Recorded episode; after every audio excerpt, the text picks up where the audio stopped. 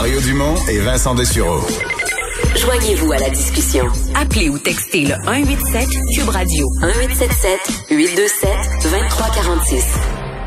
Ah Vincent, c'est un peu comme une comédie à suivre. Le, tu nous parlais il y a à peu près une demi-heure de l'action de GameStop euh, qui avait monté euh, follement durant l'après-midi encore. Oui, et euh, ça s'est poursuivi tantôt. Écoute, ça a atteint l'action de GameStop brièvement là, 180 dollars US. Je vous rappelle. Ça, c'est dans ce qu'on appelle l'aftermarket, donc la vente après les heures. Là. Tout à fait. Et je vous dis, rappelle que plus tôt aujourd'hui, à 14h30, là, c'était à 48 dollars. On est rendu à 180. à 180, puis là, ça retombe. Ben là, c'est redescendu, mais à 150 dollars US.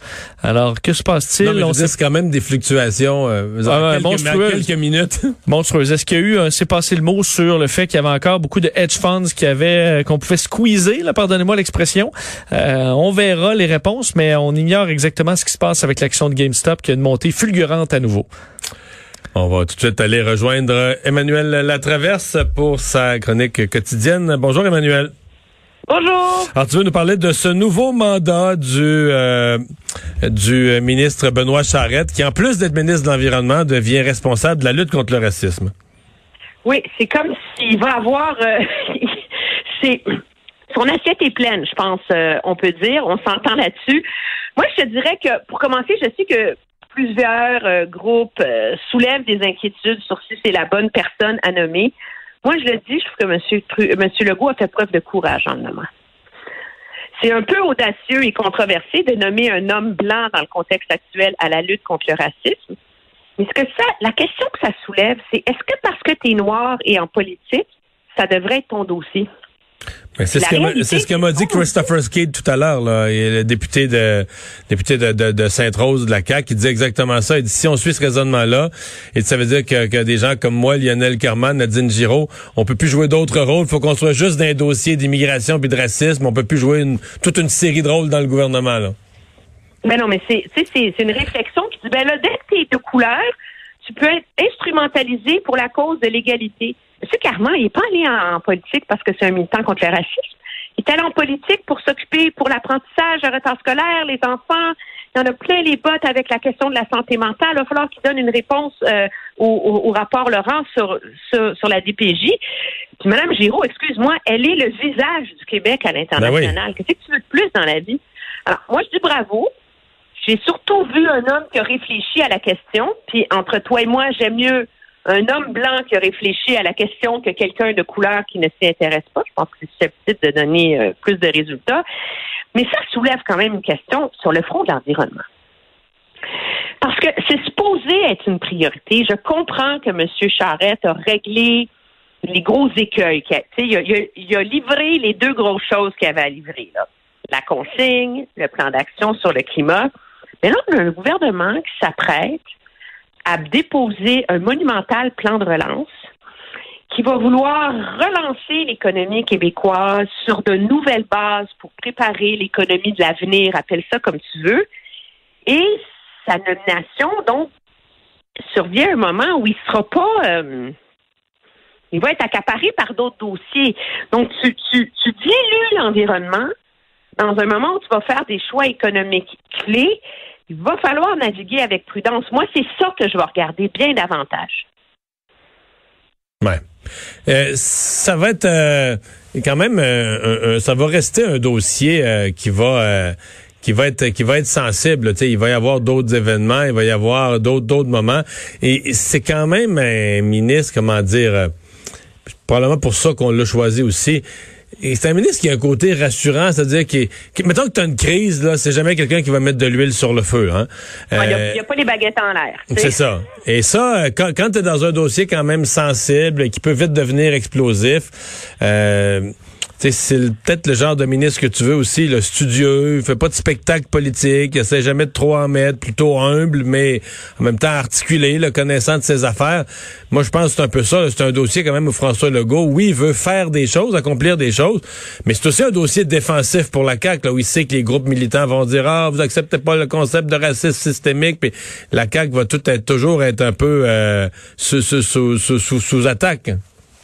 Mais ce qui est intéressant, et, son, habileté à naviguer ces écueils-là, on l'a vu dans sa réponse sur euh, l'affaire Camara à Montréal, où il a réussi à dire que ça l'inquiétait que ce soit du profilage racial, mais que les conclusions étaient encore pas là.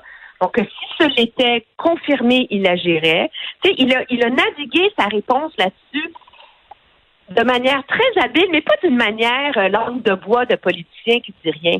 Mais de quelqu'un qui a réfléchi, qui comprend, qui compatit, qui trouve que c'est une injustice, que c'est écœurant ce qui est arrivé à cet homme-là, que oui, ça se pose si c'est du profilage racial, mais qu'il faut quand même donner le temps à l'enquête de faire son temps et qu'il va agir en temps et lieu.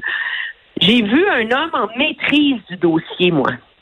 Et je pense que c'est cette habilité à naviguer ces écueils-là qui, qui contribue probablement au choix de M. Legault de lui confier euh, le, le, le dossier.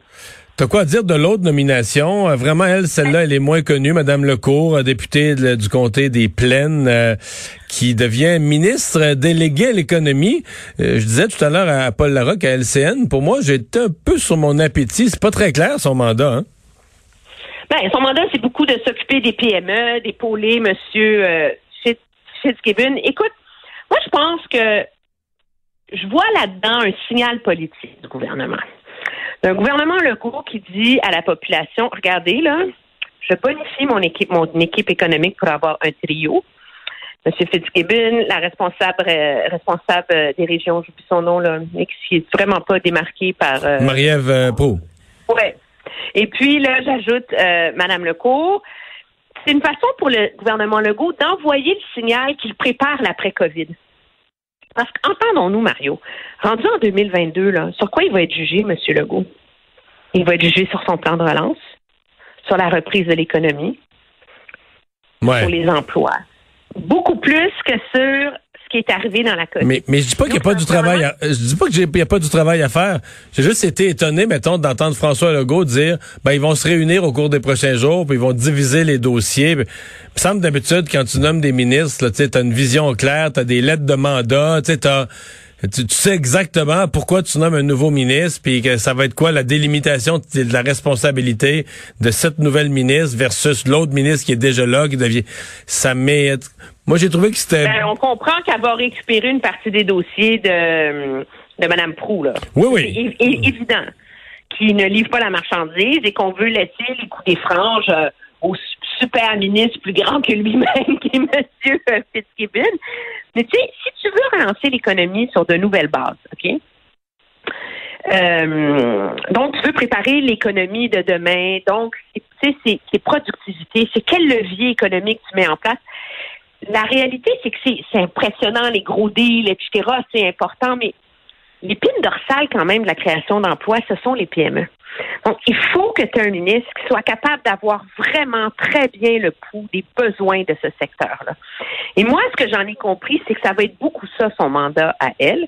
On verra ce que ça donne. Mais moi, j'ai avant tout vu dans sa nomination un signal politique que le gouvernement s'apprête, prépare déjà l'après-COVID. Oui, et ça, on se comprend que c'est L'après-Covid, étonnamment, ça va venir vite. Hein. On, a l'impression euh, que c'est que c'est long, qu'on n'en sort plus, qu'on n'en sort plus. Mais il y aura un moment où, euh, tu sais, on, la vie est faite comme ça. À un moment donné, une histoire, euh, tu tournes la page, elle est derrière toi. Ça va être un gigantesque souvenir, ça va avoir laissé des traces. Mais effectivement, une fois les commerces ouverts, euh, l'histoire du jour, ça va être des, des, des, restaurants sur le bord de la faillite, des commerces qui ont tellement perdu d'argent, qui sont tellement endettés, qui sont en difficulté. La discussion publique va vite changer. beaucoup de vaccins à Montréal la semaine prochaine. 75 000 vaccins, tellement il y a quand même juste 42 000 personnes de 85 ans et plus. Alors, on s'apprête à ouvrir potentiellement dans le courant de la semaine prochaine les réservations de vaccins pour les personnes de 80 et plus. Donc, élargir la vaccination. Mais le premier test, c'est demain matin. Hein? Oui. Est-ce que les lignes vont tenir? Et je te promets qu'on retient son souffle parce que qu'est-ce qui est arrivé en Alberta ce matin? Ah oui, ça a planté? Le système a planté total à tel point que les autorités de la santé publique l'ont reconnu très rapidement en disant, écoutez, les, lignes, les systèmes informatiques sont submergés, ils fonctionnent, là, mais c'est difficile de réussir à percer le mur avec euh, la petite horloge. Là. Donc, continuez, essayez. En quelques heures à peine, il y a eu 10 000 réservations. Ben là, écoute, Donc, euh, Demain, c'est inévitable. Les, les, les, les gens, les gens qui vivent enfermés depuis des semaines, des mois, tout à coup, ils voient le- le- l'espoir d'un peu de liberté, puis d'être protégés contre euh, cette, cette maladie qui les a fait donner.